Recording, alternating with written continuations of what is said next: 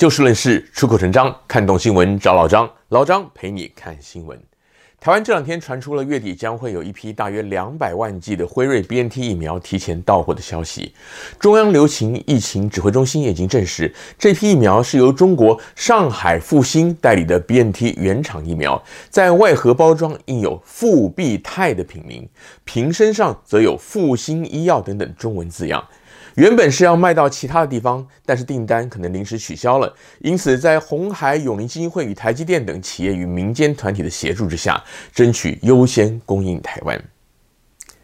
有疫苗可以提前到货呢，当然是好事。老张乐观其成，也肯定卫福部这一次所做的决定。不过，由于台湾从五月份爆发疫情，从而引爆了疫苗短缺争议，至今啊，有太多人在争论这个疫苗的来源与标示的问题。而指挥中心也曾经公开宣布过，所谓采购疫苗的三原则：原厂生产、原厂标签与原厂直送。而八月底这批疫苗又牵扯到简体中文与品名标示的问题，老张实在是看不下去了，所以想借由这一集的节目呢，跟您好好的。解释个清楚。今天节目的标题提到了“乌龙”两个字，我们常常讲“摆乌龙”，意思就是搞错事实、张冠李戴、表错情、出洋相。接下来就请您稍微耐心一下，听老张解释这个标示“乌龙”的来龙去脉。很多人都抨击民进党政府是因为意识形态，所以拒绝向辉瑞 BNT 疫苗的大中华区总代理，也就是上海复星医药公司购买疫苗，从而衍生到了只要有上海复星使用的相关标识，好比说辉瑞复必泰。以及上海复兴代理进口疫苗品名 “Community” 等等的，只要出现了这些字样啊，就认为是跟中国大陆有关，不但不合乎政治考量，甚至连这个疫苗的效力都受到了质疑。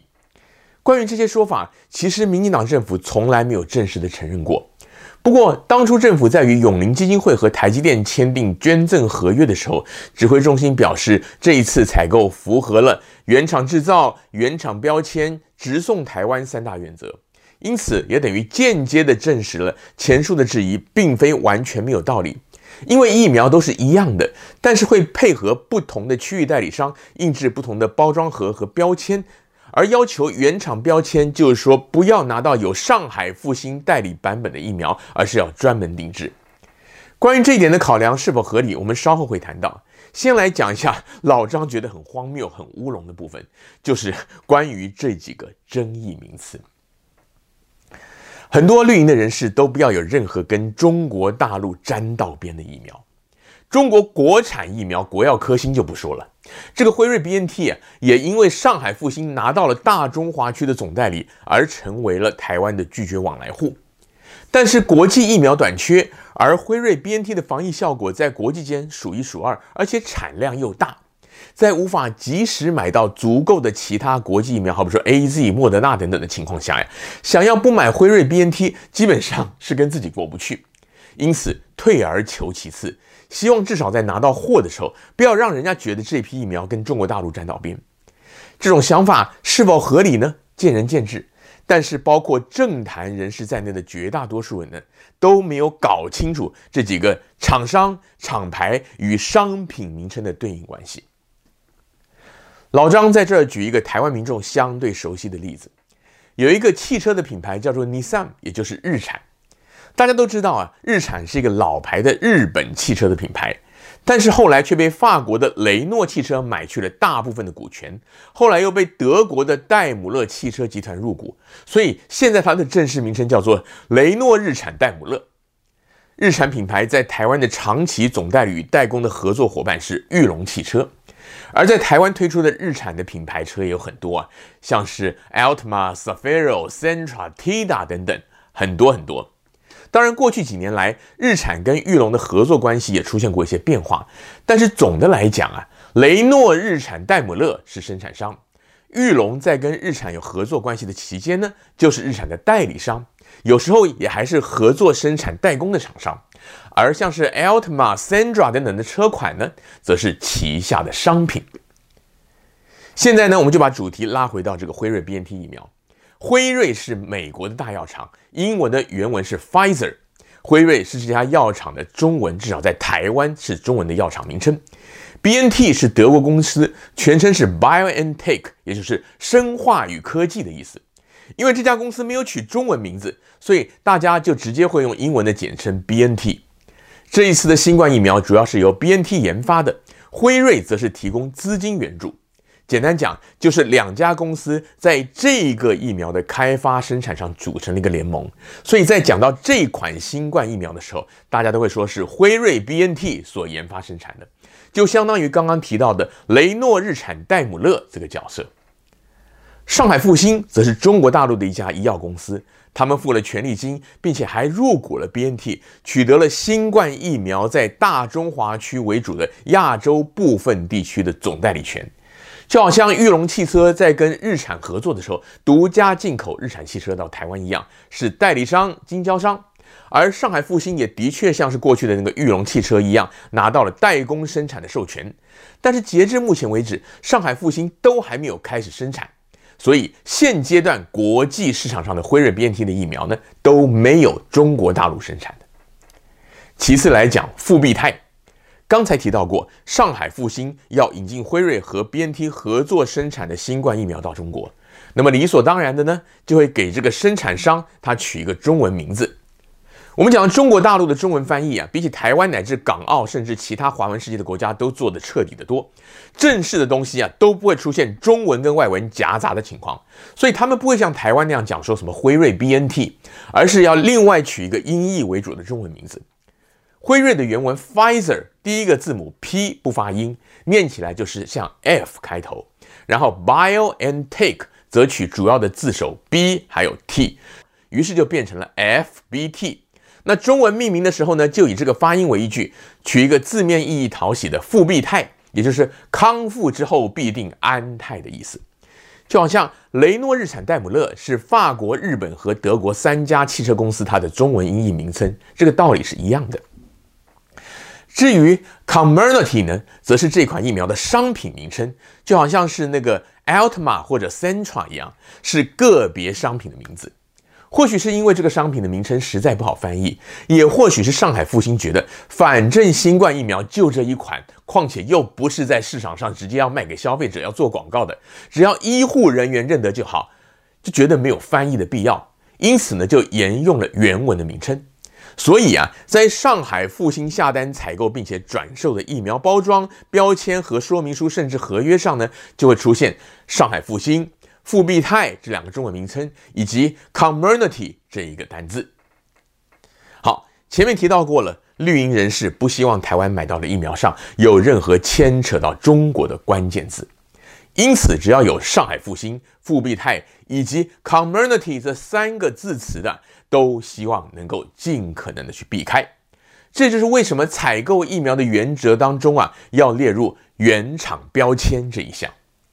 先不管这个政策合不合理啊，老张之所以会用乌龙来形容，就是因为有很多人误以为复必泰 “community” 是这款疫苗的名称，所以要求不要出现。但是问题在于，第一啊，复必泰跟 Comirnaty 根本不是对应的，复必泰是原厂的中文名字，对应的是辉瑞 BNT，Comirnaty 呢才是疫苗本身的商品名称。第二，要求标签跟包装上不要印制上海复星跟复必泰都好办，但是这款疫苗国际通用的商品名称就是它的名字就叫做 Comirnaty，不印这个要印什么呢？就好像提到的刚刚那个日产品牌的汽车，你可以要求车子上面不要用中文标示总代理裕隆汽车，但是如果连带要求这个车身上甚至说明书合约上都不可以打上 Centra。或者 Altima，也就是那款车、那部车它本身的名字的话，那么你要人家写什么？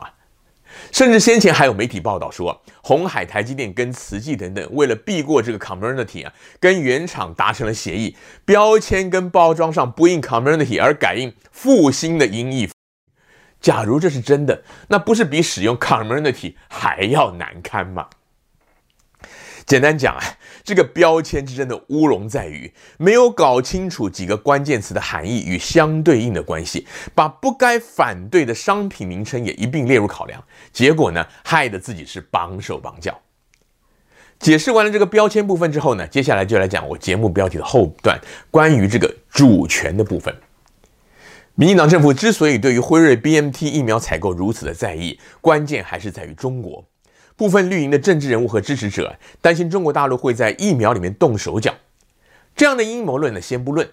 我们从这个法律层面来看呢，台湾的法律目前是禁止中国大陆疫苗输入的。因此啊，假如是由上海复兴代理，而且是从中国大陆出货的话，的确是违反相关的法令。因此，这个考量绝对有道理。但在另一方面呢，很多绿营人士主张，如果向上海复兴采购疫苗，或者仅仅是接受有中文简体字包装或者标签的疫苗，就是自我矮化、丧失主权。那么这样的想法不但荒谬，而且也自相矛盾。许多人认为，台湾如果从中国大陆取得疫苗的话，就会被国际社会认定说中共有协助台湾对抗疫情，显示啊，台湾的确是中国大陆的一省，所以台湾没有加入世界卫生组织 WHO 的必要。这种想法不能说完全没道理，但是问题在于两个，一个是以偏概全，一个是消极解释。首先就来讲这个以偏概全。台湾的确有一些统派人士宣称，北京当局愿意提供援助，而台湾也应该要接受，所以应该要接受中国大陆赠送的所有疫苗，包括可能的辉瑞 BNT 以及中国大陆研发的国药还有科兴疫苗。我们先不管国药与科兴是不是已经通过了 WHO 认证，在国际间也很多国家使用。我们单纯以台湾的法律来讲，像刚刚说到的，就不允许这两款疫苗进口，所以根本没有讨论的必要。但问题在于啊，台湾从去年十月份前行政院长林权担任董事长的东洋药品去洽谈引进 BNT 疫苗开始，就一直是打算要买疫苗，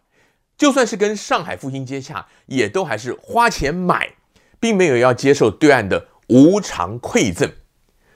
因此啊。反中人士呢，实在没有必要自己去把这个采购 BNT 疫苗跟接受捐赠中国大陆疫苗画上等号，然后连这个国产跟 BNT 摆在一块儿去反对。其次就是消极解释，按照独派人士的主张，台湾跟中国是互不隶属的两个国家，也就是所谓的台湾中国一边一国。那么既然一边一国，那么花钱去跟外国经销商买东西，又有什么主权问题呢？